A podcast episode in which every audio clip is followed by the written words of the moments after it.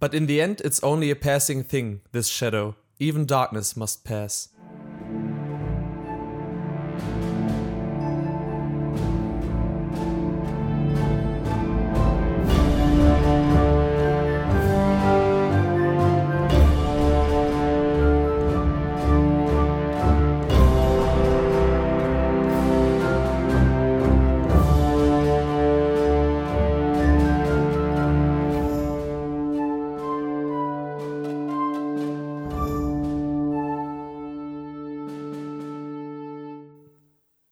Herzlich willkommen zur 71. Folge von Antenne Wetterspitze. Heute wie immer in gewohnter Besetzung mit mir, mit Marc und mit Yannick. Hi Yannick. Hi. Und zusätzlich noch mit Marius. Hi Marius. Hallo. Ja, am besten erzählst du mal selbst, warum du heute hier bist und über was wir heute sprechen, beziehungsweise über was du vorrangig reden wirst oder erzählen wirst. Ja, gerne. Ähm, also erstmal, ich bin sehr aktiver und glücklicher Antenne Wetterspitze-Hörer und äh, de dementsprechend kam ich auch auf euch. Ich habe jetzt äh, fast alle Folgen gehört. Es fehlt mir, glaube ich, noch vom Anfang die Tolkien-Folge, weil ich den Film selber noch nicht gesehen habe, wollte ich mich nicht spoilern. Ähm, ja, und ich bin hier, weil ich auch sehr großer Herr der Ringe-Fan bin, ähm, studiere auch Englisch. Das hat zum Teil auch ähm, Tolkien, dem habe ich das zu verdanken, weil mich seine Bücher schon als Kind sehr beeindruckt haben. Und ich hatte das Glück, dass ich meine Abschlussarbeit, meine Bachelor-Thesis in Englisch über Herr der Ringe schreiben durfte und äh, spezifischer über traumatische Erlebnisse in Herr der Ringe. Und ähm, das hatte ich euch mal geschrieben und war froh, dass ihr Interesse daran hattet, dass ich da mal hier vorbeikomme und euch was dazu erzählen darf. Ja, freut uns natürlich auch, dass du dann hier bist. Ähm, freut uns natürlich auch, dass du ähm, ja regelmäßiger Zuhörer bist. Und schön, dass du da bist. Ein sehr spannendes Thema, finde ich. Ähm, werden wir vermutlich die nächste Dreiviertelstunde, Stunde ordentlich mitfüllen können. Ist auf jeden Fall sehr spannend. Ja, da haben wir auch ja eine Hausaufgabe mehr oder weniger von dir bekommen, dass wir uns da selber mal Gedanken drüber machen sollen. Ähm, Janik, was, was ist denn da so bei dir rausgekommen mit traumatischen Erlebnissen? Ich muss tatsächlich sagen, es ist keine Aufgaben, mit der man alltäglich konfrontiert wird, aber ich habe mir gestern ein paar Gedanken zugemacht und bin dann tatsächlich zu dem Schluss gekommen, dass ich, glaube ich, selbst, Gott sei Dank, noch kein traumatisches Erlebnis so, ähm, mitgenommen habe. Aber ich würde es für mich selbst, ähm, denke ich mal, als ja, tiefes, äh, ne also tief negativ konnotiertes emotionales Ereignis äh, werten, das tatsächlich dann auch prägend, sage ich mal, auf Jahre oder Jahrzehnte hinweg, wenn nicht sogar ein Leben lang auf einen einwirkt. Ja, würde ich mitgehen. Ich hatte auch selbst noch kein Trauma in dem Sinne zum Glück. Aber jetzt in Bezug auf Herr der Ringe, da sind wir auch beide zum Entschluss gekommen. Es gibt da ja einige Sachen.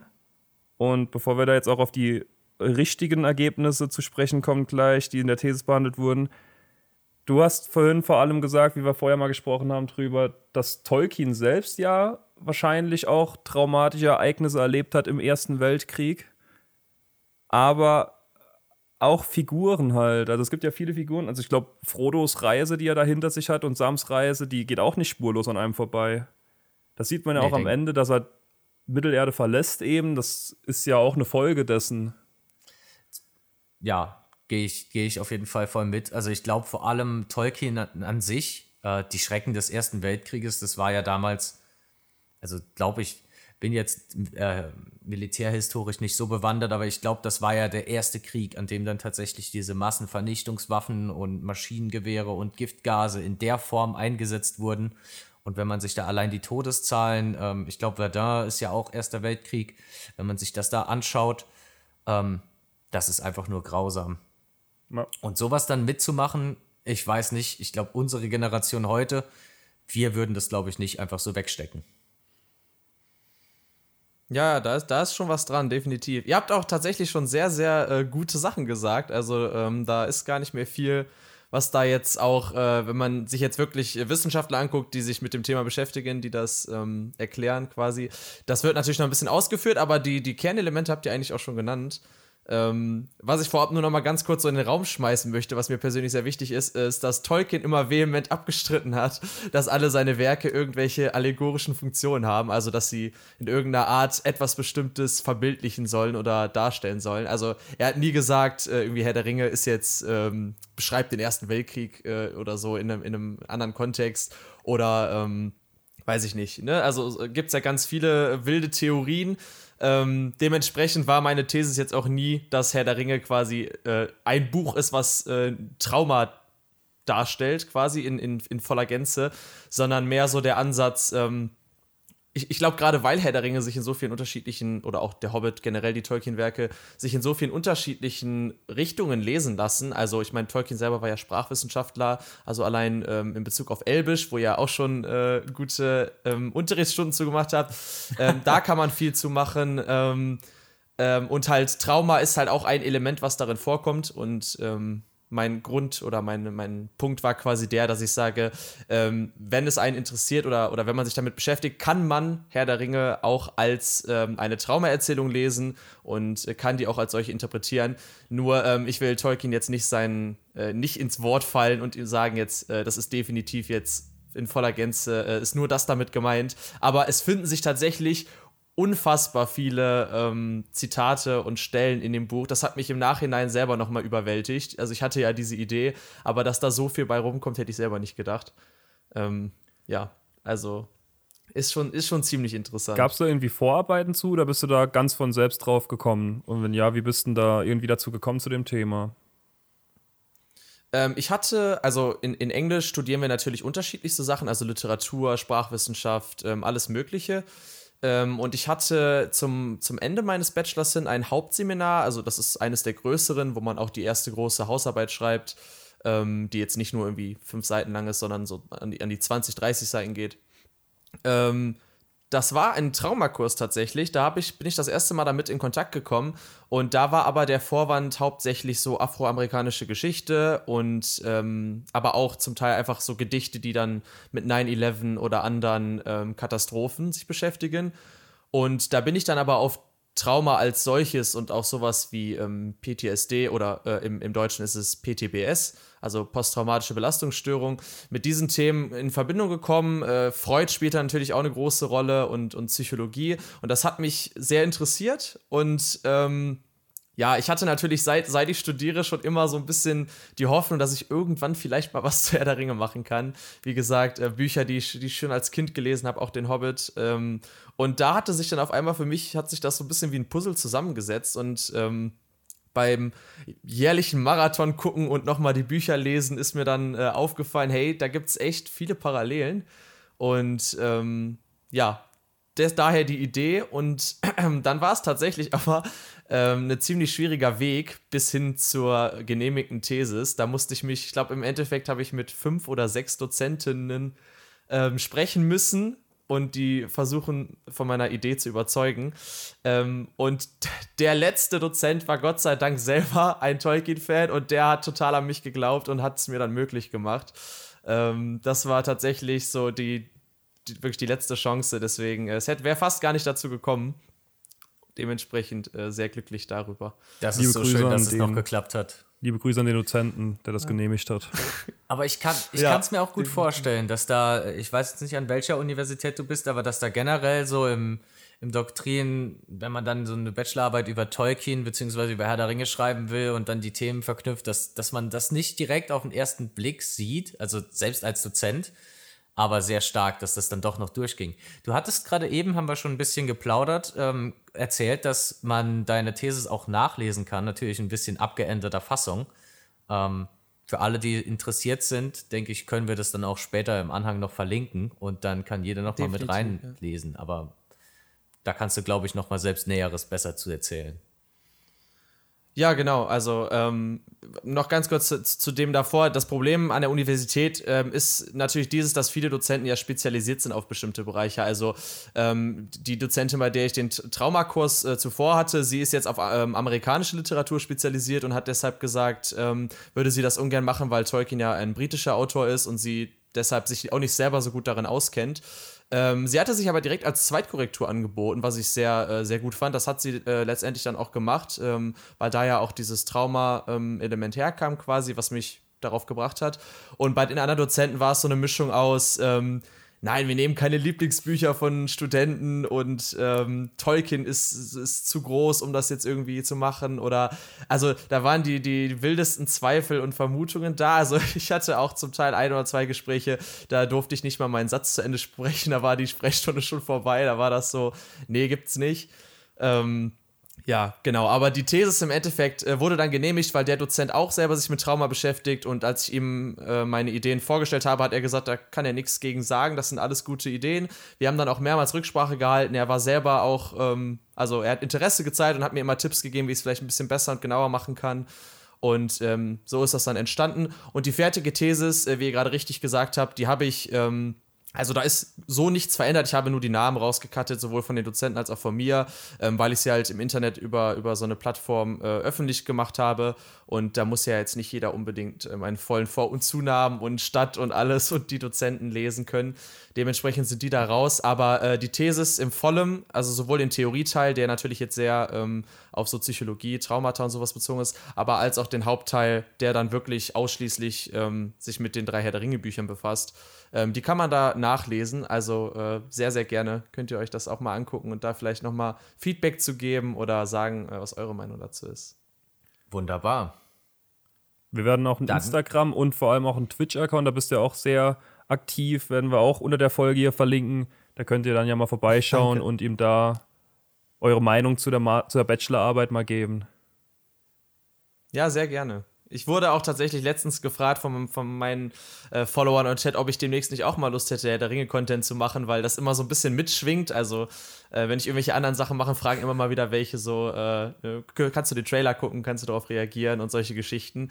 Und vielleicht kommt da demnächst deswegen auch mal ein bisschen mehr jetzt wirklich zu ähm, Herr der Ringe. Ähm, also, Ei. wenn da jemand interessiert ist. Uiuiui. Ui, ui. Also natürlich, natürlich kein Mordor Schatten, sonst kriegen hier bestimmte Personen nachher noch ein Herz. Über den Trailer, über Aber, den Trailer äh, wollen wir besser auch nicht reden oder über die Serie.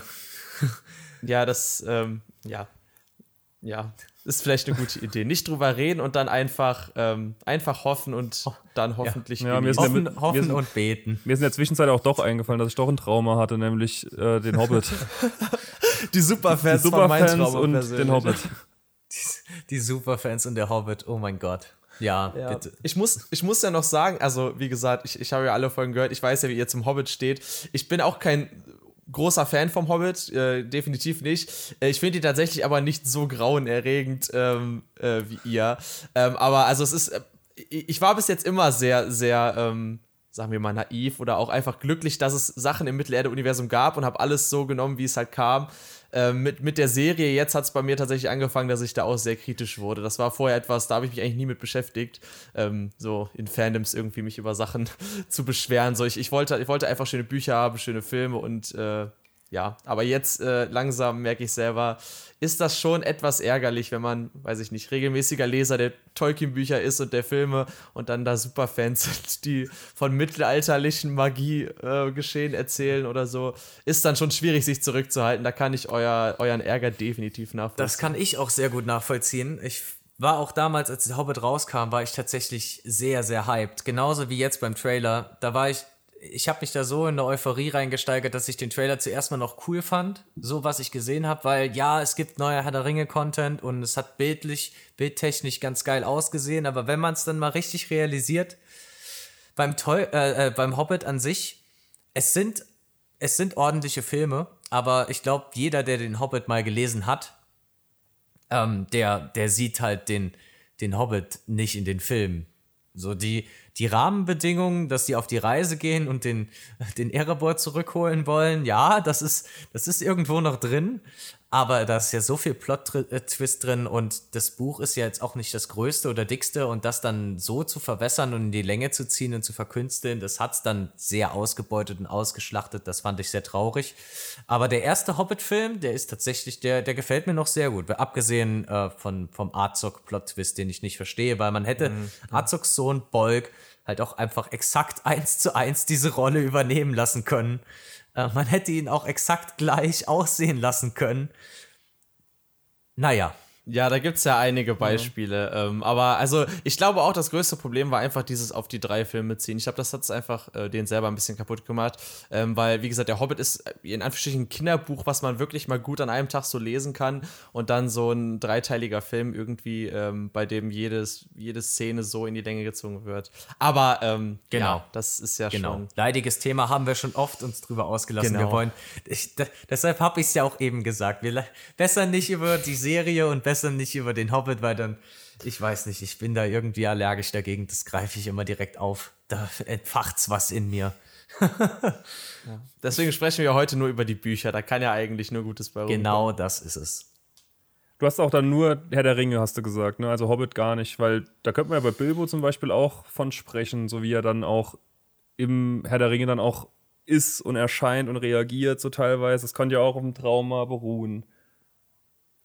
Ja, klar. Ähm, ich musste mich in irgendeiner Hinsicht klar. einschränken. Ähm, Gerade weil ich, ich habe ja eine Seitenvorgabe, die ich erreichen muss. Die lag jetzt hier, glaube ich, zwischen 30 und Och, 40 krass. Seiten.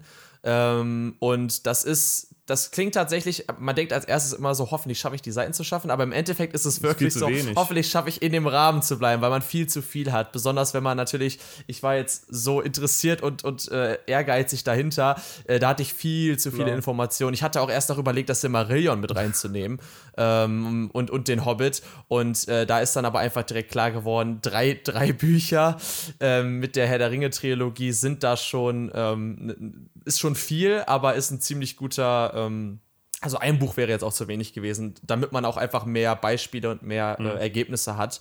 Ähm, und da hatten wir uns dann auf die drei Herr der Ringe-Filme geeinigt. Äh, genau, aber man, man kann definitiv äh, in, in, im gesamten Herr der Ringe-Universum natürlich äh, gibt es da Beispiele ähm, für diese Bereiche. Ja, im Silmarillion ja. kann ich es mir schon sehr gut vorstellen. Da hätte man, glaube ich, auch sehr viel für, also bei Tolkien selbst viel reininterpretieren können, ähm, weil ja da auch die Welt geschaffen wurde, die Grundsteine gelegt wurden und es gab ja auch im, er äh, also im Silmarillion, im ersten Zeitalter, was da behandelt wird, sehr einschneidende Erlebnisse und Ereignisse, die ja dann auch den Kontinent, sage ich mal, letzten Endes komplett verändert haben und die Welt geprägt haben, so wie sie dann ja. später verlaufen ist.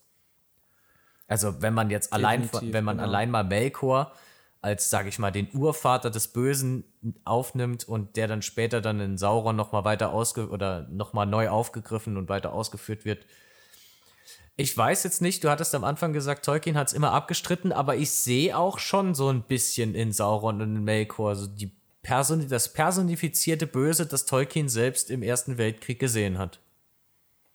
Ja, also klar, ähm, da, da gibt es äh, genug Theorien, auch Leute, die sich wirklich da, die ihr Leben quasi dem äh, aufopfern, herauszufinden, was ist jetzt äh, quasi das Hauptelement von der Herr der Ringe. Da, da gibt es ja unendlich viele Theorien. Ich weiß nicht, ob, ob die alle so geläufig sind, aber äh, natürlich so Ost-West-Konflikt, äh, sowas kann man da machen. Äh, wie ich vorhin schon gesagt habe, Sprache als solches Natur kann ein Thema sein.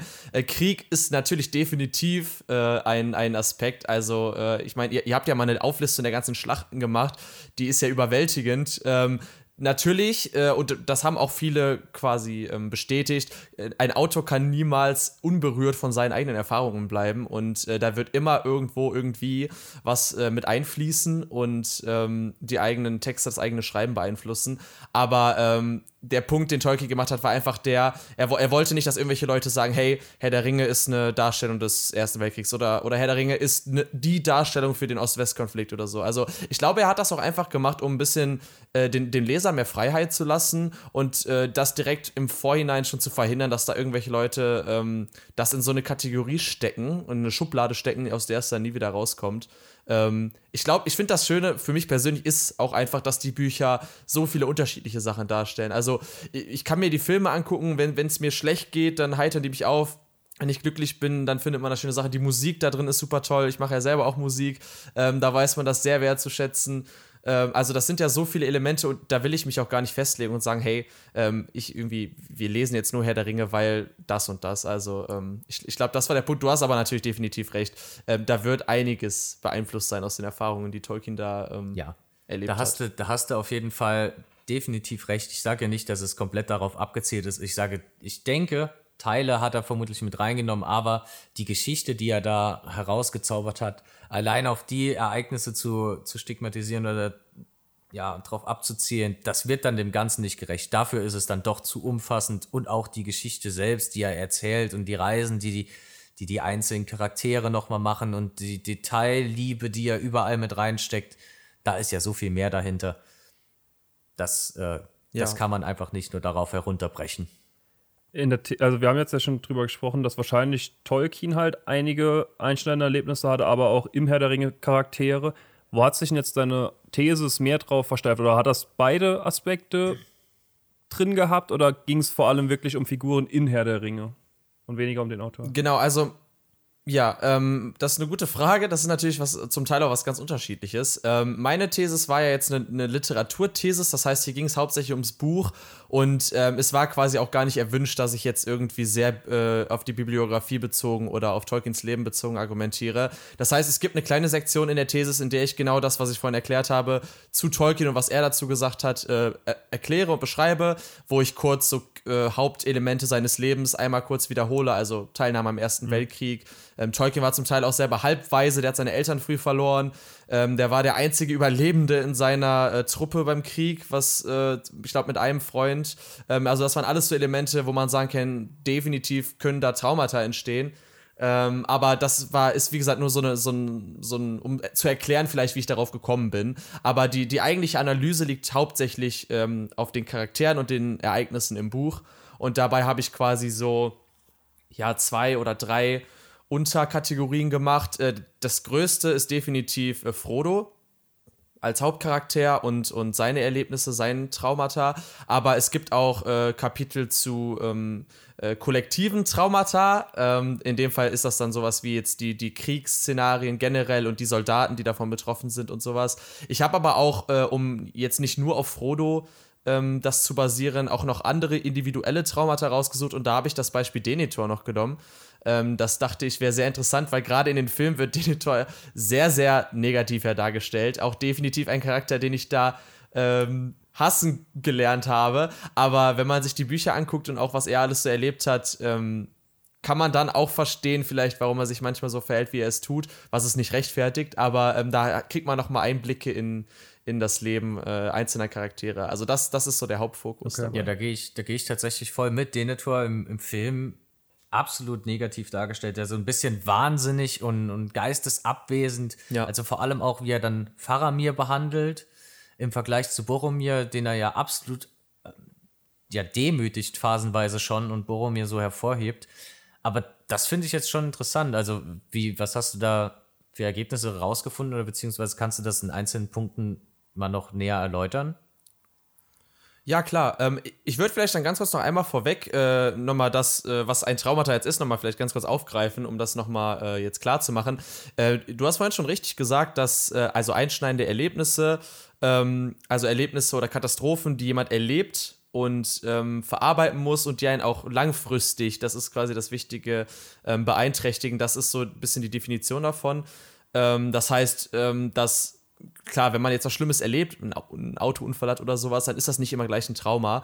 Ähm, ein Trauma wird es dann halt, wenn ähm, sowohl physisch als auch psychisch oder eins von beiden ähm, man sehr beeinträchtigt wird und äh, dieses Erlebnis einem in irgendeiner Form äh, wieder begegnet. Also das ist ganz oft sind das tatsächlich Träume äh, oder im Unterbewusstsein oder ähm, wenn man nochmal ähnliche äh, Situationen erlebt, dass es einen dann quasi äh, wieder trifft. Und ähm, diese, diese posttraumatische Belastungsstörung oder diese Krankheit, die ja wirklich diagnostiziert ist und die es gibt, die ähm, tritt dann ein, wenn das quasi über mehrere Jahre, Jahrzehnte passiert und äh, ja, zu erkennen ist, dass sich das nicht ähm, abhalten lässt. Ähm, also das ist quasi so das Wichtigste. Da will ich jetzt gar nicht viel mehr drauf eingehen. Da kann man wirklich jetzt äh, auch noch genau ins Detail gehen. Da gibt es unterschiedliche Wissenschaftler und, und Autoren, die da sagen, ähm, da gibt es andere Foki oder andere Punkte, die ja wichtiger sind. Das ist so das, das Kern, Kernelement, was sich da rauskristallisiert. Und das habe ich dann größtenteils natürlich auf die Charaktere angewandt. Ähm, das heißt, jetzt bei Denethor, wo wir gerade waren, ähm, kann man definitiv darüber reden, er verliert seinen Sohn und ähm, wie man sowohl in Büchern als auch im Film sieht, äh, war gerade Boromir ihm auch ein sehr wichtiger Sohn. Ähm, das heißt, das ist natürlich was, als Elternteil sein Kind zu verlieren, ähm, ist, ist immer furchtbar. Ähm, das ist schon, schon ein Erlebnis, was alleine, alleinstehend sehr traumatisch sein kann, weil man dann nie von ausgeht, dass so etwas passiert. Man, man denkt vielleicht immer, hey, irgendwie ich gehe zuerst und man möchte sein Kind beschützen und da fühlt man sich dann zum Teil einfach machtlos und das ist auch was, was einen nicht äh, locker lässt. Ähm, im, Im Fall Denitor kommen dann aber natürlich noch ganz viele andere Sachen hinzu. Also Denitor ist im, in Anführungsstrichen ja nur der Truchsis, also er, er, hütet ja quasi Minas Tirith, bis der einzig wahre König ähm, zurückkehrt und äh, das ist natürlich auch eine schwierige Aufgabe, vor allen Dingen unter Anbetracht dessen, dass äh, ein Weltkrieg bevorsteht, in dem Sauron mit Armeen, die die eigenen Reihen ähm, zahlenmäßig so sehr übertreffen, ähm, dann vor den Toren da stehen. Also das, das sind alles so Sachen. Ähm, dann kommt noch so ein bisschen so Charaktereigenschaften auch wie, wie ähm, Egoismus dazu, wo er sagt, ja, er will vielleicht gar keine Hilfe von ähm, von Rohan einfordern und, und diese politischen Geschichten. Aber im Endeffekt ist, ist die Situation einfach diese, er, er ist in einem Weltkrieg, er muss eine ganze Stadt, ein, ein ganzes Land beziehungsweise Menschen führen, hat seinen Sohn verloren, ähm, ist, der, ist der Meinung, dass sein anderer Sohn ihn nur enttäuscht. Ob das jetzt stimmt oder nicht, sei mal dahingestellt, aber für ihn persönlich denkt er, dass er da keine richtige Hilfe bekommt. Und das sind dann alles so Faktoren, die ihn in einer Lage lassen, in der er einfach auch verzweifelt ist. Und ich glaube, das ist dann auch ähm, so ein bisschen der Höhepunkt. Ähm, wenn man den Film sieht, ist das vielleicht ein bisschen seltsam. Man denkt so, okay, jetzt kommt äh, Denethor da raus und will einfach sich selber und Faramir lebendig verbrennen. Äh, wo kommt das jetzt auf einmal her so? Ähm, wenn man dann sich genau Gedanken zu macht, also dieses, das, dieses Verzweifeln und dieses Aufbauen dieser ganzen Situation, das baut sich eigentlich äh, über, über Jahre, könnte man sagen schon. Ähm, aber natürlich, also es baut sich länger auf und da ist dann so ein bisschen der Höhepunkt, wo er einfach nicht mehr weiß, was er tun soll. Ne? Er sagt ja auch, sie sollen alle fliehen. Ähm, also er weiß ja gar nicht, wie er die Stadt verteidigen soll. Und ähm, das ist dann sein einziger Ausweg, dass er sagt, hey, ich, ich bringe mich jetzt um. Und ähm, ja, also das ist so das, das Hauptelement, was sich da herauskristallisiert hat. Ähm, wie gesagt, da kommen noch politische Sachen hinzu ähm, mit den Trostlisten oder generell. Ähm, da kann man jetzt auch wieder stundenlang drüber reden. Ähm, ja, ich weiß ja nicht, was ihr dazu meint oder ob ihr sagt, äh, habt ihr genauso gesehen oder hört ihr jetzt vielleicht zum ersten Mal so? Nee, nee, nee, sehe ich, seh ich komplett. Also er hat tatsächlich eine sehr schwere Zeit hinter sich. Also muss man, muss man ehrlich sagen, er ist ja auch schon ein paar Jährchen vorher der Konflikt mit Sauron direkt an seiner Grenze. Ähm, der besteht ja schon recht lange. Also er befindet sich sehr recht lange im Krieg. Ich glaube, auf den Tod von Boromir, dass ihn der so hart trifft, ist dann halt eher dem geschuldet, dass er ihn halt so hervorhebt und, und so in, ins Herz geschlossen hat. Aber Boromir an sich als führender Heerführer oder oberster Hauptmann der Armeen, ich denke, da hätte er schon ein bisschen darauf vorbereitet sein können, dass es dann eventuell mal so weit kommt. Äh, vor allem, weil er ja auch in Schlachten recht aktiv war. Genauso wie bei Faramir. Ähm, ja. Aber wenn man sich dann natürlich auch die, die truppenmäßige Übermacht von Mordor anschaut, wie sie dann da vor den Toren stehen, er hat seinen Sohn verloren, der andere äh, ist in einer Harakiri-Aktion, die ja schon quasi daraus resultiert ist, jetzt auch, sage ich mal, scheintot zurück. Er hat's ja, er war halt nur sehr, sehr schwer verwundet, aber ich glaube, da hat schon sehr viel auf ihn eingeprasselt, so, da hast du vollkommen recht. Ja, also es, es gibt tatsächlich auch äh, viele Zitate ähm, im Buch von, von Soldaten, die in Minas Tirith stehen äh, bei der Belagerung, wo die wirklich sagen, ähm, wie der, der Schatten von Mordor steht vor der Tür, es gibt kein Entkommen, ähm, und, und, wo die von Verzweiflung reden und, und von dem nahenden Tod und, und solche Geschichten. Ähm, also das wird da tatsächlich auch oft aufgegriffen und ähm, ich kann mir gut vorstellen, dass diese Gedanken ähm, genauso natürlich bei, bei Denethor vorhanden waren, ähm, auch wenn das da jetzt vielleicht nicht unbedingt in jeder Szene dann so dargestellt wird, aber ähm, ich meine, da war ja das ganze Volk Gondors vom betroffen oder, oder generell die, die gesamte Menschheit.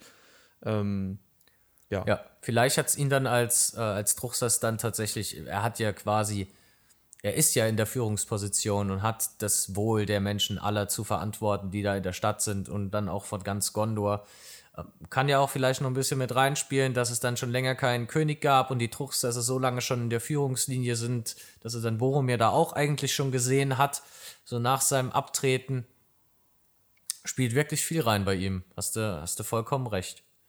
Aber wenn man es so sieht, gibt es ja wirklich, gibt es tatsächlich einige Charaktere im Mittelerde-Universum, die mit großen Schicksalsschlägen schon umgehen müssen. Ja, definitiv. Also ähm, man, man könnte theoretisch auch bei den Gefährten alleine, könnte man mehrere schon äh, sich angucken oder analysieren. Ähm, wie gesagt, äh, ich, ich musste mich in der Thesis jetzt selber, speziell musste ich mich jetzt natürlich ein bisschen reduzieren auf ein paar Charaktere, aber ähm, im Endeffekt macht sowas halt auch oft die Masse aus. Ne? Also wie gesagt, also diese, der Verlust eines Kindes oder auch Krieg als solcher äh, ist wahrscheinlich oder oft äh, immer traumatisch, aber es gibt natürlich auch Charaktere, ähm, die, äh, weiß ich nicht, Kriege schlagen ähm, oder Gandalf, ich meine, wie lange der schon äh, in, in, Mittelerde um, umherdüst. Ähm, da, also das ist nicht immer, wie gesagt, gleich Trauma. Ähm, deshalb äh, habe ich jetzt wirklich die Beispiele rausgenommen, wo ich das Gefühl hatte, hey, da häuft sich das wirklich. Ähm, und da ist, also natürlich kommen wir vielleicht gleich zu Frodo, der äh, das, das Hauptbeispiel, aber ähm, besonders, weil ich ja nicht nur von individuellen Charakteren argumentieren wollte, sondern auch ähm, auf kollektiver Ebene, ähm, hatte ich halt die Schlachten beschrieben und die Situation der Soldaten da und bin dadurch natürlich auch dann direkt auf Denethor gekommen, weil er dann äh, gerade in der Rückkehr des Königs dann diese tragende Rolle spielt und dann am Ende ja auch äh, brennend ähm, von dem Turm da runterfällt. Und ähm, da dachte ich, gerade weil es auch ein Charakter ist, der nicht so beliebt ist, das wäre dann äh, besonders aufschlussreich, darüber zu gucken. Aber du, du, hast vollkommen recht. Also, man kann über Boromir vielleicht auch davor schon reden, auch dass das ihn die Situation prägt, dass äh, er, er, will ja nicht, dass Faramir so unterdrückt ja, wird von seinem Vater. Ähm, also, sowas, vor allen Dingen, wenn das äh, natürlich sich über eine komplette Jugend, Kindheit und, und Erwachsenenleben zieht, sowas kann auch traumatisierend sein. Also, diese so, so, eine, ähm, so eine Spannung in der Familie, so eine, so eine Beziehung zu dem Vater und dem Sohn, ähm, beziehungsweise dem Bruder. Ähm, sowas kann auch sehr erdrückend sein und dafür sorgen, dass, äh, dass man andere Gedanken hat, sich anders entwickelt und äh, anders die Welt sieht, äh, definitiv. Also das kann man wirklich zu jedem Charakter machen. Also zu den einzelnen Hobbits, ähm, was die da leisten. Ähm, also da sind viele, viele, viele ähm, traumatische Erlebnisse. Ähm, wie gesagt, mehr als ich selber am Anfang auch vermutet hätte. Also die Idee startete erstmal mit Frodo und ähm, ja, da hat sich das dann wirklich immer mehr aufgefächert und gezeigt. Ja, jetzt, wo du es gerade sagst, tatsächlich, äh, ja, Boromir, der ja eigentlich ein sehr gutes Verhältnis zu Faramir hat, aber Faramir an sich ja auch, der ja verzweifelt irgendwie versucht, Denethor gerecht zu werden und der auch eigentlich gute er äh, Ergebnisse vorzuweisen hat, aber es hat irgendwie nie genügt. Sehr interessant. Aber Gandalf, ja, Gandalf an sich, also Gandalf ist jetzt, mag jetzt nicht wieder falsch liegen, aber ich glaube, der ist ja mit dem dritten Zeitalter, sind ja die Zauberer in die Welt gekommen, also ist der so rund 3000 Jahre unterwegs. Quasi der MVP des dritten Zeitalters. Genau. können wir, können wir glaube ich, so festhalten. Der hat ja wirklich permanent, das war ja die Aufgabe, gegen das Böse zu kämpfen, gegen das Böse gekämpft und hat dann, hat letzten Endes Sarumans Job erfüllt, der ja als Weiser ähm, quasi die Oberhand da federführend sein sollte hatten ja dann abgelöst, weil Saruman sich ja abgewandt hat, aber bei Gandalf, weiß nicht, ich fand, der hat eigentlich immer so über allem drüber gestanden. Klar, der hat auch viel Schrecken gesehen, aber er hat das alles immer gut einordnen können, äh, Maßnahmen ergriffen und dann auch Schlüsse draus gezogen. Also quasi seinen Job ja. als Istari optimal erfüllt und sich davon eigentlich nichts sonderlich beeindrucken lassen, oder?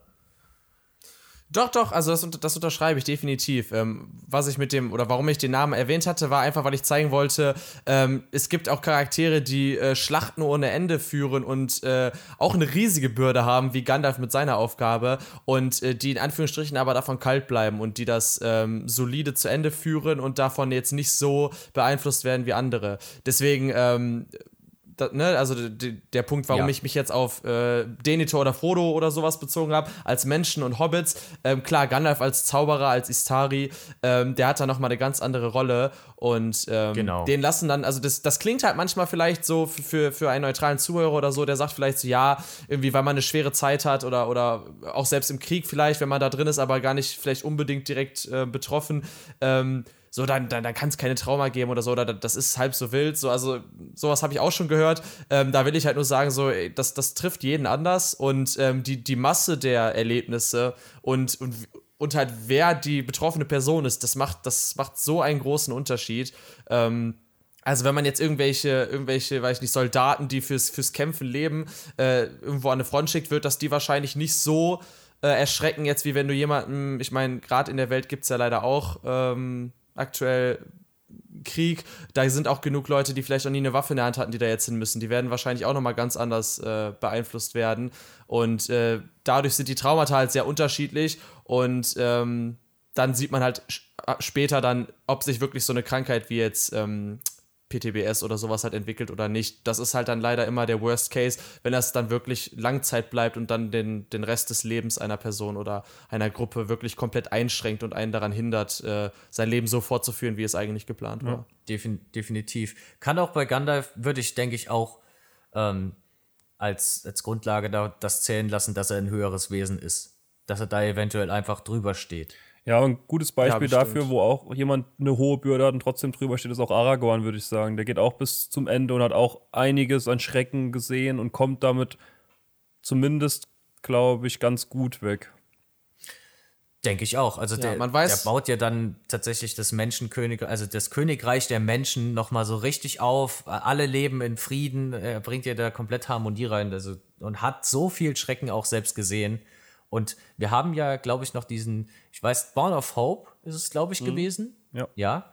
Ähm, es war so ein kleiner, war es eine Fanproduktion? Ja. Nee, die, hatte, die hatten schon, die war hatten schon ein größeres ein Budget, Budget, aber immer noch ein sehr, sehr kleines Budget halt. Also war eine Fanproduktion, ja. ja. Genau, wo ja Aragorns Vater aufgegriffen wird und man sieht Aragorn ja, glaube ich, nur als Baby dort, aber der hatte auch schon einen schweren Start. Na gut, ist dann halt ein Bruchteil aufgewachsen, hat eine gute Schule genossen, aber ähm, er ist ja trotzdem auch nur ein Mensch, wenn auch von ähm, edlerem Blut, sage ich mal, oder von stärkerem. Ja.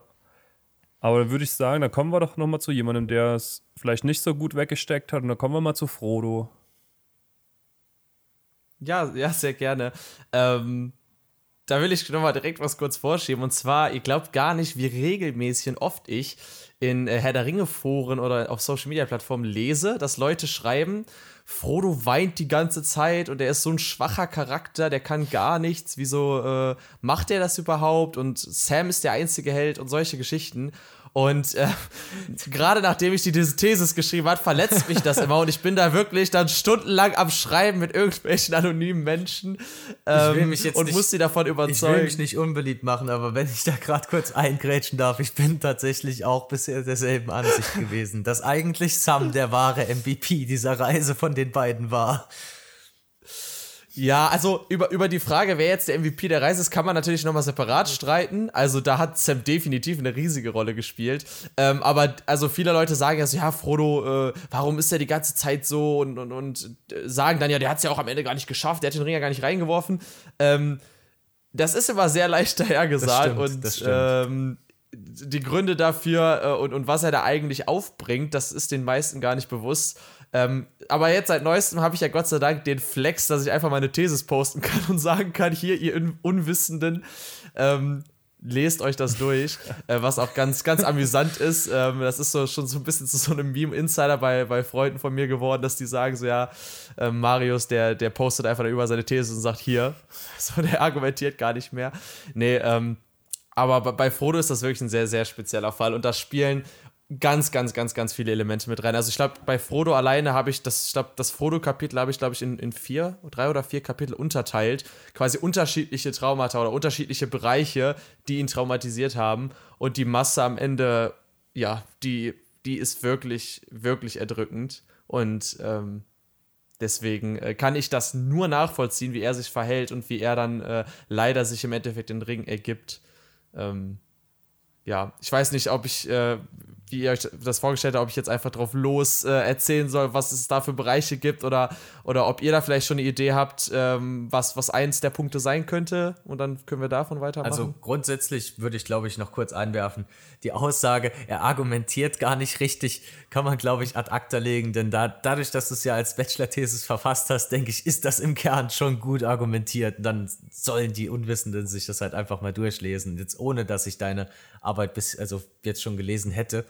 Ähm, ja, wir wissen ja, glaube ich, nicht, was drinsteht. Von daher ist es für uns jetzt, glaube ich, auch schwer, ähm, spezifisch nach Sachen zu fragen. Und deshalb äh, fühl dich frei, einfach mal von vorne anzufangen und uns den Fall aufzudröseln. Ja, okay, äh, gerne. Ähm, also erstmal ähm, kann ich schon mal vorwegnehmen, ich habe ich hab quasi physische Wunden als eine, ein gesamtes äh, Kapitel genommen. Ähm, wie gesagt, ich gucke die Filme jährlich und ich lese die Bücher auch sehr regelmäßig. Aber als ich das dann nochmal selber schwarz auf weiß äh, gepackt habe, ist mir erstmal nochmal klar geworden, wie, was für unfassbar viele Wunden und Verletzungen Frodo äh, zu sich zieht. Und äh, diese bleiben auch nicht solche, sondern das sind ja auch wirklich zwei oder drei Nahtoderfahrungen, die er auf dem Weg ähm, zum Mount Doom macht. Und die sind tatsächlich alleine schon sehr, sehr, sehr beeinflussend. Ähm, also Beispiele sind, und das ist wahrscheinlich eine der, ähm, der prägendsten, ist die, ist die Stichwunde an der Wetterspitze. Ähm, die er vom Hexenkönig äh, von Angmar sich zuzieht, ähm, weil diese Wunde natürlich nicht nur in, in, ein Schwertstich in seine Brust ist, sondern auch von der Morgul-Klinge, die ihn ja vergiftet. Ähm, er, er, kommt ganz knapp dem Tod. Ja, und auch seinen Geist und angreift. Das ist, das, ist tatsächlich, genau, genau. das ist tatsächlich ein schwerer Schritt. Während du das gerade schon gesagt hast, habe ich mir so überlegt, ähm, oder mal, mal so zusammensuchen wollen, so in meinem Kopf durch, kurz durchgescannt, welche Verletzungen er alle erlitten hat. Und da ist mir das tatsächlich auch als erstes in den Kopf gekommen. Aber weitere, da tue ich mir jetzt gerade, na klar, letzten Endes, so in Mordor selbst hat er kaum noch Wasser zu sich bekommen, äh, aber Sam. Jetzt trinkt er Sams ganzes Wasser auf. Ja, Sam auch nicht. Ähm, ist dann vielleicht auch eine Sache, aber ansonsten, na gut. Ähm, ich habe ihn zuerst im Netz von Kankra gesehen, als du es gesagt Kankra, hast. genau. Kankra auf jeden Fall noch. Aber das ist ja. Kankra ist auch ein Punkt, genau. Ist, der Stich von Kankra. Das ist aber ja. definitiv, glaube ich, was kurzfristiges, als, obwohl eigentlich so ein. Ich denke mal, Kankras Gift hat es schon in sich so.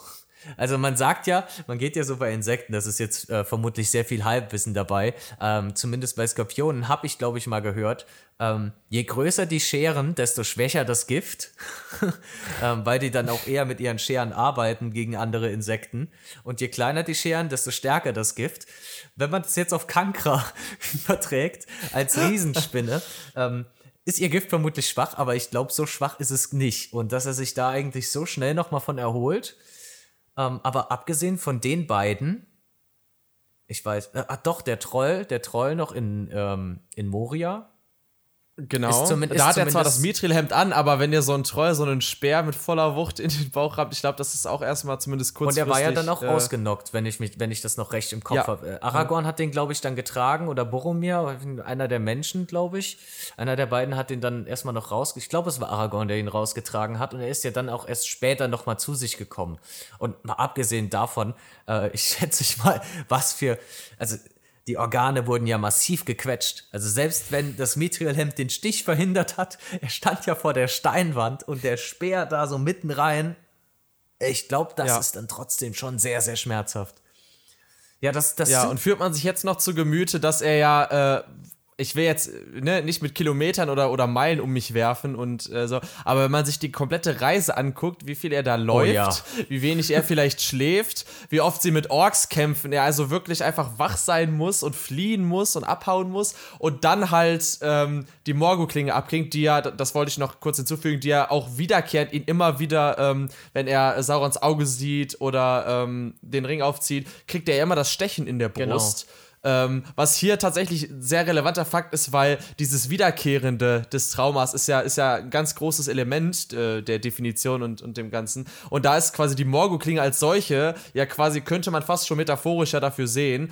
Ähm, es wird tatsächlich auch später in den Appendix hinten beschrieben, dass Frodo an den Jahrestagen seiner Verletzungen immer wieder die Schmerzen auch hat. Ähm, das steht tatsächlich hinten im Rückkehr, Rückkehr des Königs dann drin, dass ein Jahr nach der Wetterspitze und ein Jahr nach, äh, ich glaube sogar nach Kankras ähm, Stich und so, dass er dann immer wieder diese Schmerzen erfährt. Und äh, das war jetzt natürlich besonders auf, den, auf, auf diese äh, wirklich psychologische Definition Traumas sehr relevant, weil das wirklich auch wiederkehrende Wunden sind.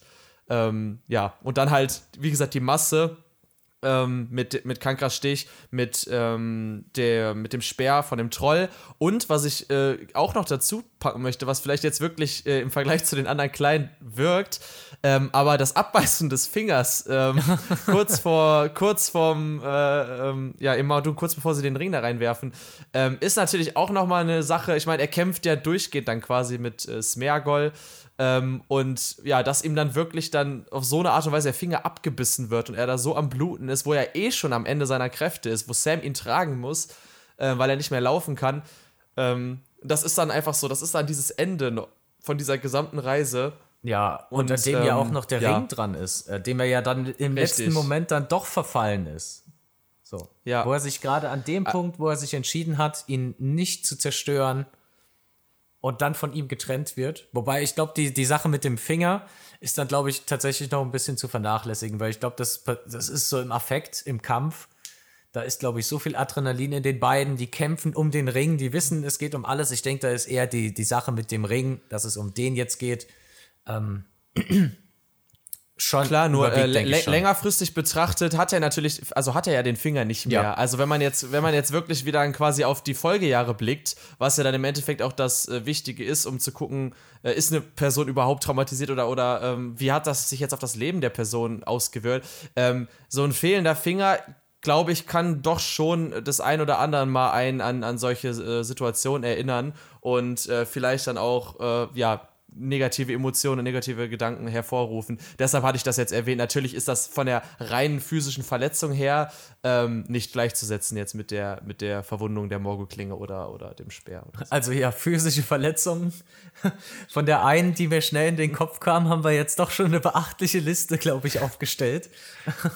Äh, das ist, denke ich, definitiv ein eigenes Kapitel wert. Ähm, aber ich schätze mal, wenn du körperliche Ver Verletzungen genommen hast, dann hast du bestimmt auch noch geistliche Beeinträchtigungen mit rein, oder? Also Frodo hat ja, Ja, tatsächlich, wenn man definitiv. auch vor allem mal durch oder mal sich anschaut, ich glaube, die waren ja gar nicht so lange auf der Reise. Ich weiß jetzt nicht, wie lange ähm, die Reise generell angedauert hat, wo sie ähm, im, von Beutelsend aufgebrochen sind, bis sie dann nach Bruchtal und dann letzten Endes im Schicksalsberg ankommen. Aber ich glaube, das ist ja, ich lehne mich jetzt weit aus dem Fenster, weil ich es nicht mehr genau im Kopf hat, habe, datumstechnisch. Aber ich glaube, das ist ja alles innerhalb von einem Jahr, wenn nicht sogar nur ein paar Monaten passiert. Sechs Monate ungefähr. Sechs Monate. Das, das ist schon eine knackige, Entschuldigung, ist schon ein knackiger Zeitrahmen so. Ja, definitiv. Ähm, also bei, bei, bei geistigen äh, Einflüssen kann man natürlich auch äh, in die unterschiedlichsten Richtungen gehen. Wenn man jetzt ganz klein anfängt, kann man direkt sagen, hey, äh, Frodo wird erstmal direkt aus seiner Comfortzone im Auenland ins, ins kalte Wasser geworfen. also ich meine, er sitzt da ja Bier trinkend und ich meine, klar, ne, Frodo ist eher noch einer der Hobbits, der sich vielleicht äh, auch natürlich durch Bilbo vielleicht auf so ein Abenteuer einlassen würde. Aber aus dieser Situation, ähm, ich bin hier im Auenland in meinem Haus und ähm, oder in meiner Hobbit-Höhle, Entschuldigung. Ähm, alles ist gut und dann kommt auf einmal, äh, ja, dann kommt Gandalf und sagt dir, hey, du hast den mächtigsten Ring äh, ganz Mittelerdes in der Hand und äh, das Böse wird kommen und dich suchen und wird versuchen, dich zu töten und ihn dir wegzunehmen. Du musst jetzt nach Mordor zum Feind laufen und da den Ring äh, zerstören. Ich meine, gut, am Anfang äh, soll ja nur nach Bruchteil gehen erstmal. Ähm, das muss man jetzt so davor weg sagen. Aber trotzdem allein zu wissen, hey, ich meine, weiß nicht, ob man das gleichsetzen kann oder weiß ich nicht was, aber wenn mir jetzt irgendeiner eine, eine, eine Atomwaffe oder irgendwas anderes in die Hand drückt und sagt, so jetzt kümmere dich mal darum. Ähm, ich ich, ich bin schon so jemand, der, weiß ich nicht, wenn er irgendwie eine Waffe sieht oder so, Angst hat, die zu berühren, weil er denkt, dann könnte die losgehen oder so. Ähm, Finde ich, ist schon mal, ist schon mal auf jeden Fall äh, eine Sache, hey, er muss jetzt auf einmal los von, äh, ähm, von einem auf den anderen Tag. Äh, auch wenn natürlich, also bis Gandalf dann ja herausfindet, dass es der Ring ist und ihm sagt, hey, du musst los, ist natürlich auch nochmal Zeit vergangen. Ähm, ja, aber dieses erstmal losgehen, auf einmal in dieses Abenteuer zu müssen, was ja jetzt nicht auf, aufs Wandern basiert oder so, wo er sagen kann, hey, wir gehen uns nur äh, die Elben und Bruchtal angucken. Nein, sondern er trägt ja wirklich eine gefährliche Waffe und weiß, er wird verfolgt. Ja, und Ähm, spätestens, das ist quasi, und spätestens, wenn ja dann die Reiter auftauchen, äh, ist ihm bewusst, in Ja. welcher Gefahr er da schwebt. Also ich glaube, vorher war Ja. ihm die Bedeutung des Ringes, hat er viel, glaube ich zumindest, hat er es noch ein bisschen unterschätzt oder zumindest das Große und Ganze noch nicht so ganz gesehen. Also ich meine, Gandalf hat ihm schon gesagt, ja, musst aufpassen, ist was sehr Besonderes. Aber Gandalf war sich ja, bis er dann ja aus Gondor mit seinen Studien zurückkam, auch selbst noch unsicher, welcher Ring es denn überhaupt ist, bis er dann da die, äh, in, ja, ähm, ja, die Inschriften gesehen hat und ins Feuer da kurz, also kurz in den Kamin gelegt hatte. Ähm, ich glaube, so vor, im Vorhinein hat es den noch nicht so beeinflusst. Der, der wusste dann nicht genau, was er da hat. Ähm, und er hat ja selbst auch, war er ja immer schon auf Tatendrang aus, hat er, glaube ich, auch sehr, sehr früh seine Eltern verloren, weshalb Bilbo ihn ja dann aufgenommen hat. Und Bilbo hat ihn ja auch aufgenommen, weil er immer diesen, diesen Drang, den Frodo hatte, also ein sehr lebhaftes, sehr, lebhafter Junghobbit, der auch immer auf Entdeckungsreise war und auch immer die Welt sehen wollte. Deshalb hat er ihn ja auch mitgenommen und hat er auch zu ihm gepasst. Ah, aber ich glaube, allein schon, dass Frodo oder hast du das mit aufgenommen? Das kommt mir jetzt gerade mal so, dass er seine Eltern so früh verloren hat. Hat das nicht auch schon bei ihm mit reingespielt, dass er da bei seinem Onkel lebt eigentlich?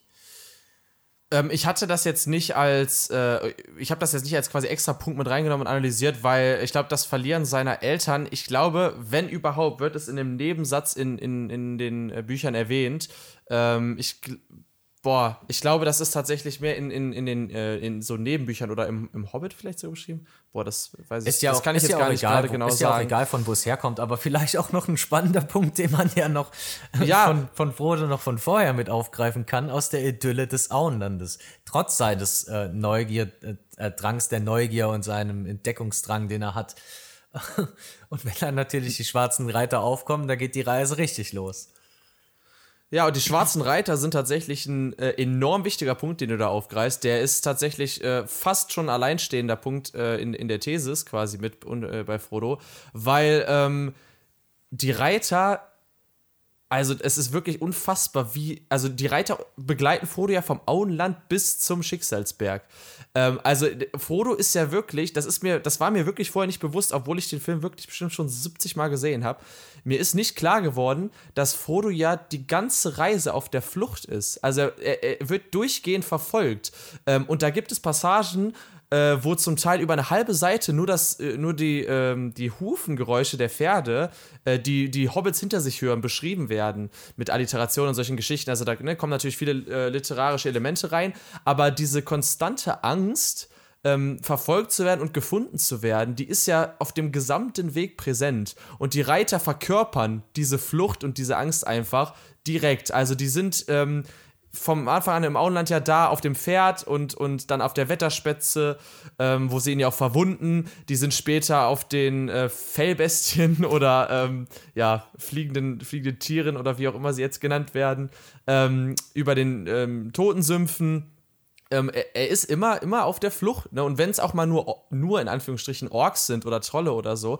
Aber Frodo, also du, du hast ja keine Ruhe. Du kannst ja nicht irgendwo äh, schlafen und sagen, hey, passiert nichts. Du, ich glaube, du bist immer mit einem, einem Auge wach und, und ähm, ja, dass das dann später ja quasi dann Gollum äh, der, der Führer der beiden wird, macht es jetzt auch nicht äh, sicherer. Definitiv. ähm, und dementsprechend, also die Reiter, das war tatsächlich ein Punkt, da habe ich die These dann auch so ein bisschen in den, in diesen, mehr in den literarischen Bereich geschrieben und habe dann auch so rhetorische Mittel und sowas analysiert, ähm, und, um quasi auch wieder diese äh, Repetitiveness, also diese, dieses Wiederholen von Events quasi. Also das ist wirklich ein, so, ein, so ein Hauptelement in dem Ganzen. Also sowohl äh, in, in Herr der Ringe jetzt, aber auch als auch bei Traumata und das verbindet das Ganze dann irgendwie so ein bisschen. Ähm, ja, dass die Reiter immer hinter den her sind und dass er, ähm, es werden die Schreie der Nazgûl beschrieben. Da gibt es wirklich ganze Passagen, wo, wo nicht nur Frodo und die Hobbits, sondern auch ähm, die ähm, Soldaten in Gondor dann beschreien, äh, beschreiben, Entschuldigung, was der Schrei in denen auswirkt. Also da, da beschreiben die, wie, wie irgendwie, wie, deren Blutdruck hochgeht und wie, wie sich die ähm, Haare aufstellen und dass das irgendwie kalt wie der Winter ist und äh, also solche Geschichten. Ähm, und das zeigt, glaube ich, auch nur noch mal diese, diese konstante Angst, die besteht durch die Reiter, ist, ist nochmal ein ganz eigener Punkt, der sich dann auch noch über die gesamte Reise zieht. Daran habe ich gerade auch gedacht. Äh, also, während du schon über die Reiter gesprochen hast, die sind ja jetzt keine großen Magier, sodass die super krass irgendwie mit Zaubersprüchen sind, aber die haben ja schon auch so eine gewisse magische Art, äh, die vor allem über die Aura geht. Das hast du ja gerade schon gesagt, das sieht man an vielen Stellen, wenn, wenn dann auch die Soldaten, der Schrecken der Soldaten beschrieben wird und dieser, per die sind ja quasi in ihrer Aura der personifizierte Schrecken. Und ich glaube, der strahlt ja dann auch noch mit aus. Also das ist dann die magische Art, die sie haben, dieses einschüchternde, ähm, den Gegner in den Wahnsinn treiben und, und sich alle untertänig zu machen, sage ich jetzt mal so, äh, durch die Angst und durch den Schrecken, den sie verbreiten. Und die dann permanent im Nacken zu haben und zu wissen, dass sie es exakt genau nur auf dich abgesehen haben. dann auch noch, noch mal ja. verstärkt von der Wetterspitze, von der Morgul-Klinge, die geistig, zusätzlich geistliche Beeinträchtigung, die das noch mit sich führt, auf, als Katalysator quasi auf diesen Schrecken, ja, der, der macht schon einiges mit, so. ja, würde ich auf jeden Fall auch so sagen. Ähm, ja, Reiter, also wie gesagt, ziemlich, ziemlich wichtiger Punkt. Ähm, ich würde jetzt vielleicht noch zwei äh, Punkte mit reinnehmen und versuche das auch ein bisschen, bisschen kürzer zu halten. Ich, ich schweife sonst wieder so ab. Ähm, ähm, aber ähm, ja, also wir hatten die physischen Wunden, die sich über die ganze Reise ziehen und auch äh, langfristig noch vorhanden sind. Wir hatten die Reiter, die die ganze Reise zu, einer, zu einem Horror machen für die, für die Hobbits. Ähm, ich würde jetzt gerne noch den Tod, beziehungsweise vermeintlichen Tod ähm, Gandalfs mit hineinnehmen. Ah, ja. Und da muss man jetzt auch nicht nur Gandalf erwähnen, da kann man auch genauso gut von ähm, Boromir reden, ähm, als man, Frodo erfährt ja auch von seinem Tod. Ähm, aber auch die, einfach die Angst, dass die Freunde, also Pippin, Mary, Sam, dass die sterben könnten für ihn. Ähm, also dieses, dieses Verlieren von Freunde, Familie, das äh, ist, ist habe ich auch noch mal als separaten Punkt quasi mit reingenommen, ähm, weil das ja dieses, äh, ähm, also Loss gerade so im, im Krieg ähm, und äh, in, in, solchen Situationen ist, äh, wie gesagt, alleinstehend auch schon ein, ein, psychischer Faktor, der sehr, sehr, sehr, sehr beeinflussend ist. Ähm, wahrscheinlich kann jeder von uns irgendwie in, in einer gewissen Art und Weise damit ähm, relaten, indem er sagt, ja, er hat, er hat schon mal ein Familienmitglied ver verloren oder, oder hat über, über Bekannte mitbekommen, dass jemand gestorben ist. Ähm, und das sind nie schöne Momente und gerade wenn die Personen einem, einem nahestehen oder so ein sicherer Hafen sind, wie Gandalf es ist für die gesamten Gefährten, der, der quasi von vorne bis hinten die, diese, diese Reise leitet und ihm sagt, was er als nächstes tun muss, wenn die Personen auf einmal weg sind und man ganz alleine da steht, ähm, also jetzt metaphorisch gesehen, natürlich, Aragorn und die anderen Gefährten sind ja auch noch für ihn da, aber ähm, das, das, das muss man auch erstmal schlucken. Also, das, äh, er verliert da Gandalf, der, der ein langwieriger Freund ist, der ihm diese ganze Hoffnung schenkt, der sagt, äh, irgendwie, wir schaffen das und der ihn in Schutz nimmt und ähm, ja, und dann, dann merkt er später, wie, wie Pippin und Mary ja in, in dem, ähm, oh Gott, jetzt fällt mir der Name gerade nicht ein, in dem, in dem Wald. Ähm, Im Fangornwald. Ähm, ja, genau, beziehungsweise da, wo, wo Boromir dann die. Ach, äh, die okay, bei ähm, Amon Hen. Äh, genau, aber Amon Hen, danke, danke, das war's, genau. Also da sieht er ja, wie Pippin und Merry quasi sagen, so lauf und so und dann die, die Aufmerksamkeit auf sich ziehen und er weiß auch nicht, was passiert mit denen, werden die gefangen genommen, werden die getötet. Ähm, das ist natürlich jetzt kein direkter Verlust, wie jetzt, wo er erfährt, Boromir ist gestorben oder sieht, Gandalf stirbt äh, oder so. Aber da hat er natürlich auch Angst und sagt, ja, ich, ich bin's schuld, irgendwie, dass, dass die jetzt äh, ähm, da vielleicht auch sterben. Und das ist nochmal was, was natürlich zusätzlich belastet, diese, diese Gedanken, dass, dass man die die ganze Zeit hat. Das ist ein Punkt, den ich tatsächlich so, auf den ich tatsächlich so noch nie näher drüber nachgedacht habe. Aber deshalb will er dann vermutlich auch Sam, zu, zumindest im Film ist es, ja. glaube ich, so, zunächst mit dem Boot nicht mitnehmen, ehe der sich dann nicht mehr darum, äh, davon abbringen lässt, beziehungsweise dann auch sein, da er nicht schwimmen kann, sein Ertrinken provoziert. Ja. Ähm, aber auch allein der Punkt, Gandalf ist ja tatsächlich ein regelmäßiger Gast bei Bilbo und bei Frodo so gewesen, auch noch von deren Verbindung her vom Hobbit. Und jetzt, wo du das gerade erzählt hast, habe ich mich gefragt, hat Frodo eigentlich über die gesamte Reise irgendwann die Info gesteckt bekommen, dass Gandalf doch nicht tot ist? Ich glaube nämlich nicht. Der ist ja permanent im Glauben bis zum Schluss, als er dann da in Bruchtal aufwacht, dass Gandalf tot Richtig. wäre. Weil ja, und deswegen hatte ich gesagt, vermeintlicher Tod, klar, weil er stirbt ja nicht, aber für Frodo ist Gandalf tot und er hat, er hat Gandalf verloren. Ja.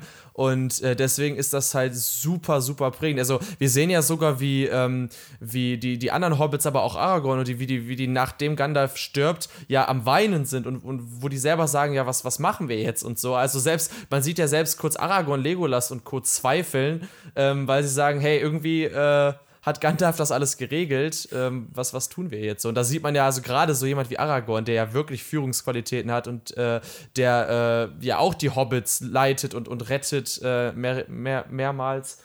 Ähm, ja, also da sieht man, was für eine Rolle Gandalf da spielt. Nicht nur als Freund, ähm, nicht nur irgendwie als Helfer oder, oder als Familie, sondern auch einfach, äh, einfach als Sicherheit.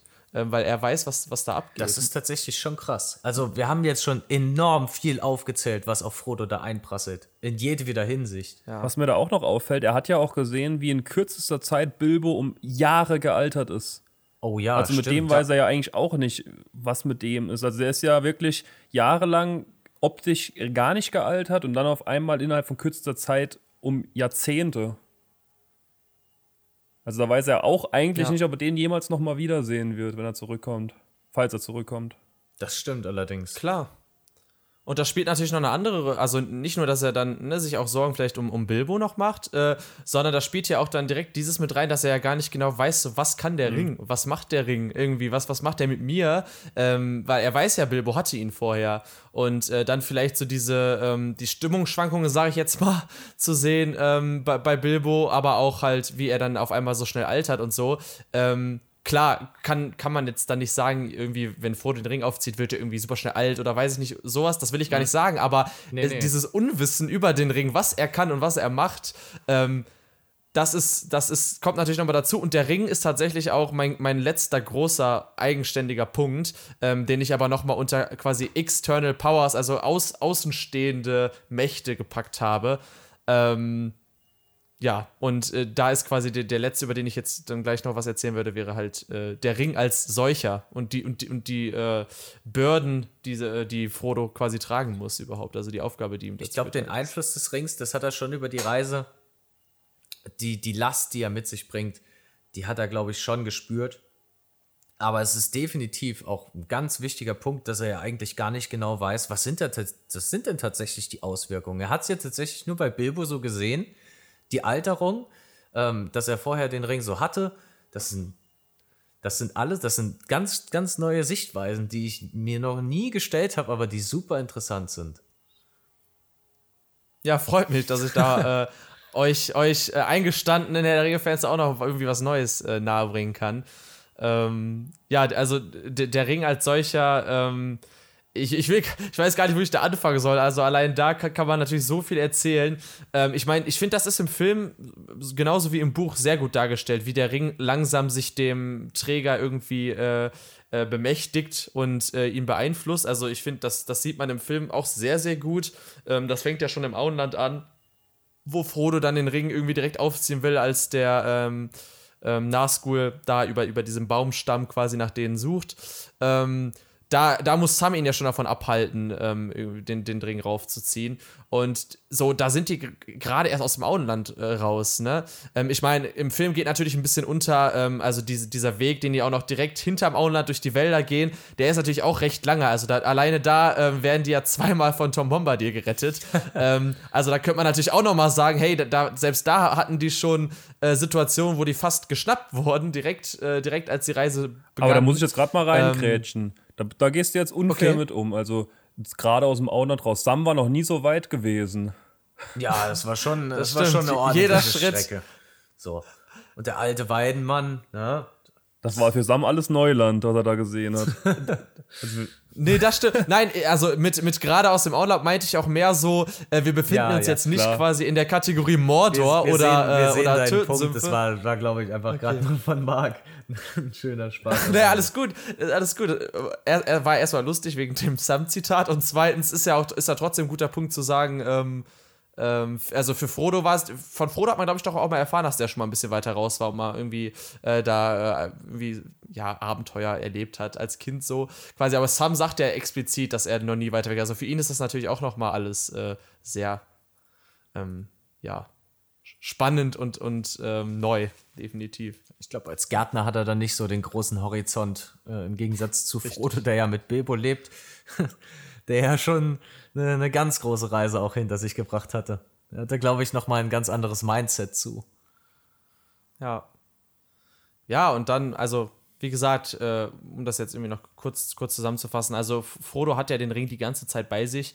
Ähm, er merkt, wie der Ring selber will, dass er ihn, ihn aufzieht, quasi. Ähm, er, er, wenn er ihn dann aufzieht, merkt er auf einmal, er sieht Sauron oder, oder ist damit verbunden und, und äh, oder, oder spürt, spürt die Morgul-Klinge. Also, das sind natürlich alles offensichtliche Sachen, wo man sagt, hey, der Ring beeinflusst ihn, der macht es ihm schwer, der versucht ihn zu, ähm, ja, so zu kitzeln, er versucht ihn, ähm, ähm, er, er, will ja im Endeffekt zurück zu Sauron und versucht alles quasi, dass Frodo irgendwie dem, dem sich ergibt und, und, und fügt. Ähm, Jetzt habe ich gerade kurz meinen Faden verloren. Das ist nicht schlimm. Aber auch, dass, dass er ja tatsächlich einen direkten Draht zum personifizierten Bösen hat, das ist auch nochmal ein Punkt, glaube ich, den man, den man nochmal mit einziehen kann. Äh, was mir jetzt gerade nochmal so in den Sinn gekommen ist, ähm, ich glaube, dadurch, dass Sam, Sam ist ja ein guter Freund von Frodo, auch schon im Auenland und so weiter. Und Sam sieht ja auch das ganze Leid, das da auf Frodo einprasselt. Und ich glaube, dadurch, dass er, dass er diese ganze Story, alles, was da auf Frodo einprasselt, so mitnimmt, weckt, glaube ich, auch die Stärke in ihm, dass er ihm da so helfen will.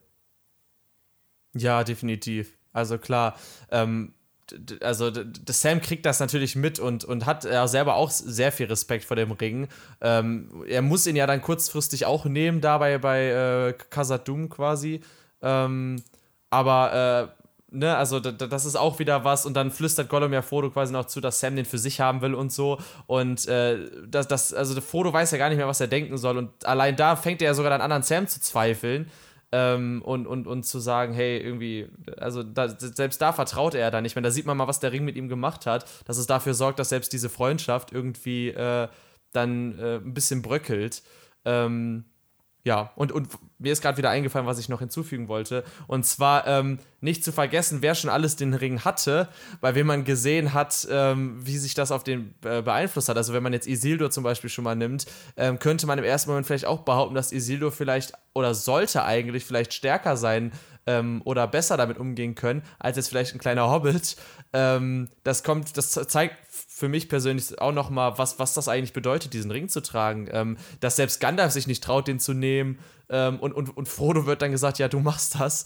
Ähm, ich finde, das ist ziemlich beeindruckend und ähm, ja, also mir, mir, hat sich die Frage nie erstellt, so, ah, ist Frodo nun Feigling, so, schafft er das nicht bis zum Ende? Ähm, ich glaube, das ist halt wirklich einfach überwältigend. Und ähm, als er dann da direkt über der Lava steht, ähm, quasi sich dann dem doch, doch dann ergeben muss und das nicht schafft. Ich, ich finde, das ist eigentlich, also ich hätte damit tatsächlich schon viel eher gerechnet, wenn ich mir das alles nochmal so angucke. Und dann ist natürlich der Vorteil, dass man sagt, hey, ähm, da ist Sam noch mit in der Geschichte und da ist auch in gewissem Maßen ja durch Gandalf ein bisschen geplant, vielleicht auch Gollum in der Geschichte. Ähm, er sagt ja auch, äh, er wird noch irgendwie eine Rolle in der Geschichte spielen, egal ob zum Guten oder Bösen. Ähm, und klar, die, Gollum hat viel Schlechtes mit den beiden gemacht, aber im Endeffekt führt es dann halt dazu, dass das, ähm, dass das so zu Ende geht. Ähm, ja, da gibt es ja auch diese äh, The Theorie, oder ich weiß nicht, ob es sogar bestätigt ist, dass ja dann am Ende die, da kommen ja die Adler, die äh, Frodo und Sam ähm, von, von dem Berg holen. Ähm, da ist noch ein dritter Adler halt bei, der keinen nimmt, dass der für, für Gollum gedacht war. Das äh, hatte ich mal gehört, fand ich, fand ich ganz interessant. Würde wieder so ein bisschen widerspiegeln, dass Gandalf sich das, dass das sein Optimalplan war, dass sich das irgendwie so vorgestellt hat. Ähm, weiß man jetzt nicht. Das ist jetzt Spekulation. Wäre ja auch für Gollum ein ähm, schöner aber, Abschied gewesen oder schöner Abschluss dann ja, der Geschichte. Gandalf hat ja. ja Gollums Leid auch schon länger mitverfolgt. Richtig. Ja, Gollum ist natürlich, also äh, das hätte ich natürlich, ich habe jetzt Isildur und so genannt. Gollum selber ist natürlich auch das Beispiel dafür, was der Ring mit einem machen kann. Ne? Also das ist natürlich jetzt sehr offensichtlich. Ich habe jetzt versucht, noch so ein bisschen neue Einblicke zu gewähren, aber allein über Gollum äh, kann man natürlich auch über Traumata reden oder sagen, was der, was der Ring da für eine Rolle spielt. Ähm, da hat man ja wirklich auch im Film gesehen, wie, wie, wie sein Gesundheitszustand schlechter wird, wie sein, wie sein Gedächtnis anders wird. Ähm, da, ich will jetzt keine, keine ähm, Aussagen darüber treffen, ob er jetzt irgendwie schizophren ist oder solche Geschichten oder so. Das müsste man wirklich nochmal ähm, argumentieren oder sich angucken, was da Sache ist. Aber er hat ja definitiv geistige Krankheiten. Er spricht entweder mit sich selber oder mit, mit, der, mit dem Ring, mit, mit seinem bösen Ich. Ähm, und das sind alles Sachen, die der Ring verursacht hat. Ne? Ähm, also das, das, das zeigt wirklich, was es bedeutet, diese, diesen Ring zu tragen und den mitzunehmen. Und ähm, das ist ja nur ein Punkt von den gesamten, die wir gerade schon alle aufgelistet haben, mit den Verletzungen, die er hat, mit der Verfolgung, die er entgeht, mit den Freunden, die er verliert. Und ich finde, da ist das in Ordnung, dass Frodo in Mordor ein bisschen weint ja. und nicht weiß, ob er das schafft und ob er das zu Ende bringt. Definitiv. Jetzt haben wir gerade aber einen guten Spot. Du hast sehr viel aufgegriffen, was mir gerade noch durch den Kopf geht ein schönes Potpourri an Personen, die alle in der Nähe des Schicksalsbergs den Ring hatten. Äh, fangen wir mal bei Isildur an, der ja den Ring gar nicht lange hatte, ehe er ihm verfällt. Er hat ihn ja auf dem Schlachtfeld aufgelesen und ist dann mit Elrond quasi straight up hoch zum Schicksalsberg und sollte ihn dann dort vernichten und verfällt ihm dann dort. Frodo war ja eigentlich auch so die ganze Reise über schon noch recht resistent. Man merkt zwar, wie der Ring immer mehr Einfluss auf ihn nimmt und wie er dem Wahn verfällt, aber je näher er dem Schicksalsberg kommt, desto stärker wird es dann tatsächlich.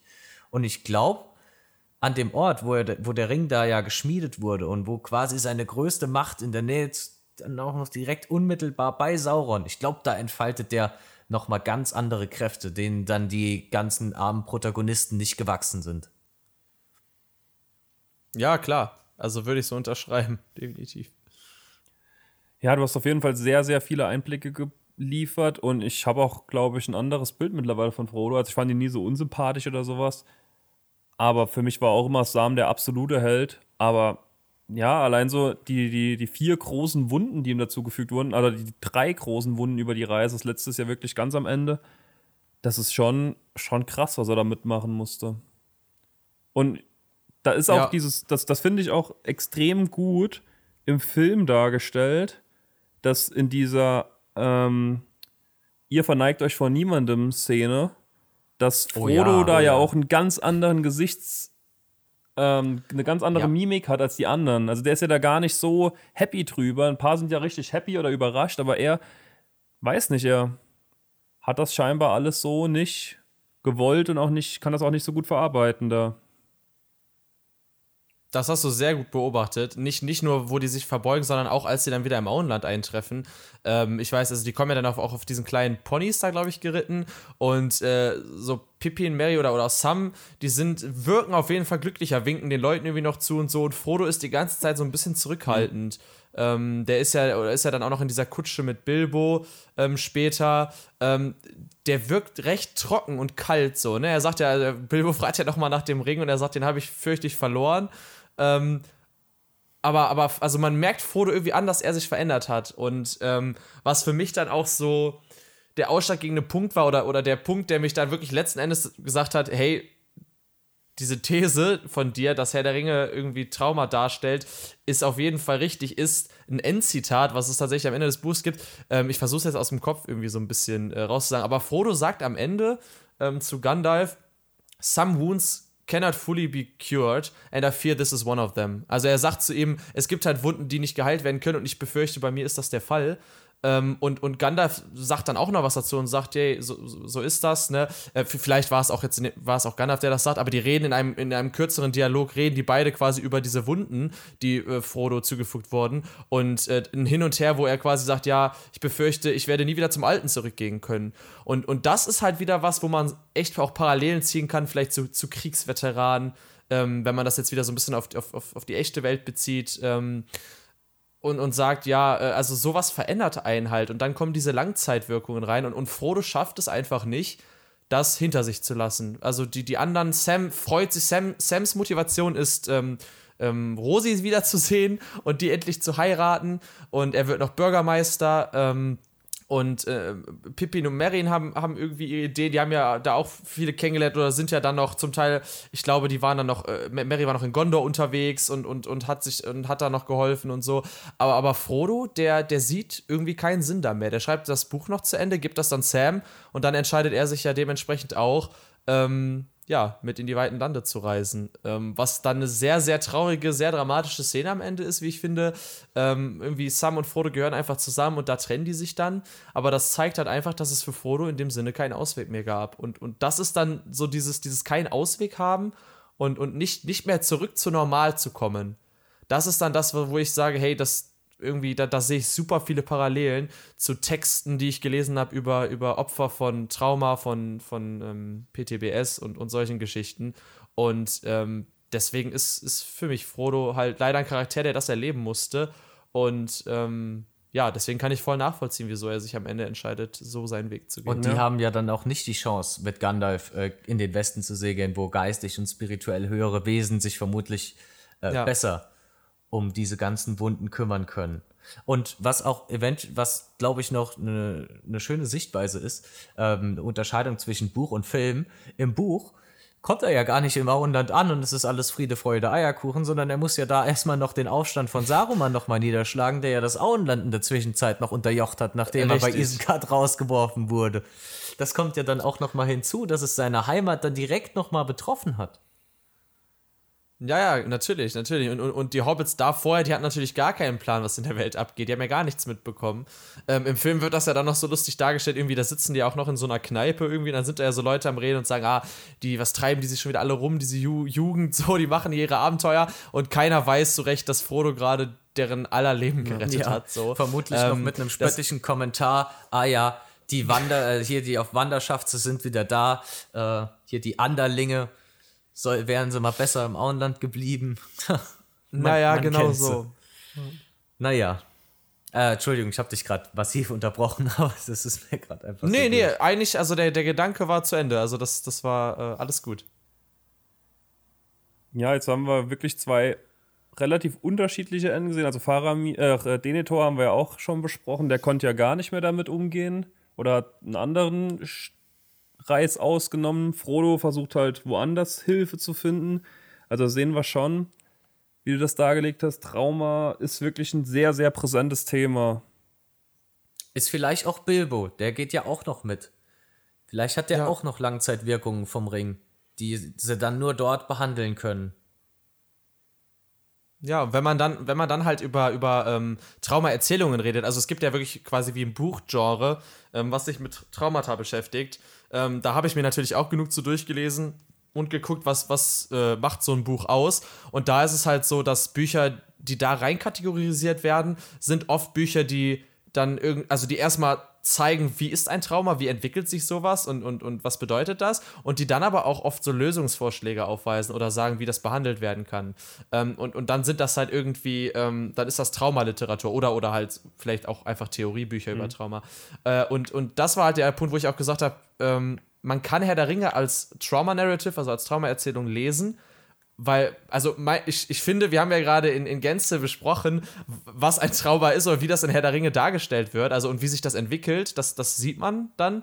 Ähm, aber auch dieses, wie du gerade schon gesagt hast, äh, es gibt jemanden, der kann da nicht mit umgehen, der jetzt im, im Endeffekt leider im Tod landet, aber Frodo hat ja dann doch irgendwie einen Lösungsweg gefunden und, und Bilbo hat auch einen Lösungsweg gefunden.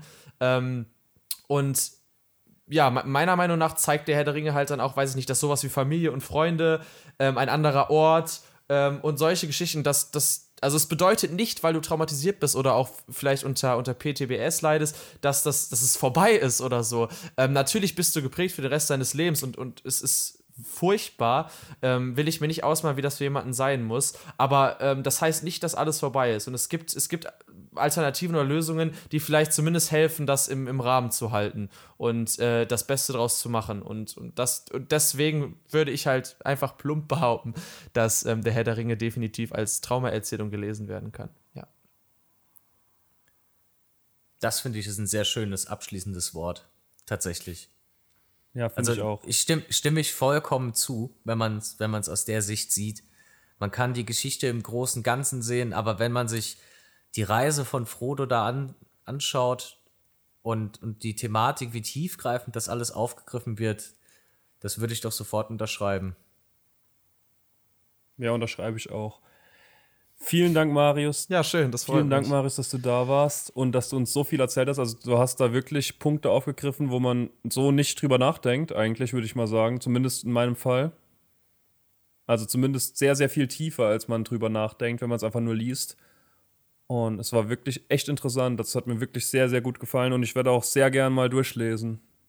Ja, Ja, das freut Da- mich. da kann Danke. ich mich- also es war mir auch eine Ehre, hier, hier Da kann ich mich nur anschließen. Vielen Dank, dass du da warst. Ich glaube, jeder Mittelerde-Interessierte hat da noch mal, äh, selbst wenn er das schon vorher mal ein bisschen mitbekommen hat, doch mal eine ganz andere Sicht oder das jetzt noch mal schön aufgedröselt bekommen auf äh, eben die Qualen und Leiden, die Frodo da mitnehmen musste. Und wie man das Ganze natürlich auch abgesehen von ihm im Gesamtkontext reinpacken kann. Ja, an die Hörerinnen und Hörer, lest euch gerne mal die Thesis durch. Haben wir unten drunter hier verlinkt unter der Folge. Folgt Marius auf Twitch und guckt da gerne mal rein ab und zu. Und nervt ihn auch so lange, bis er endlich der Ringe-Content dann auch wirklich macht. und dann würde ich sagen, vielen Dank fürs Zuhören. Vielen Dank, dass du da warst. Und bis zum nächsten Mal.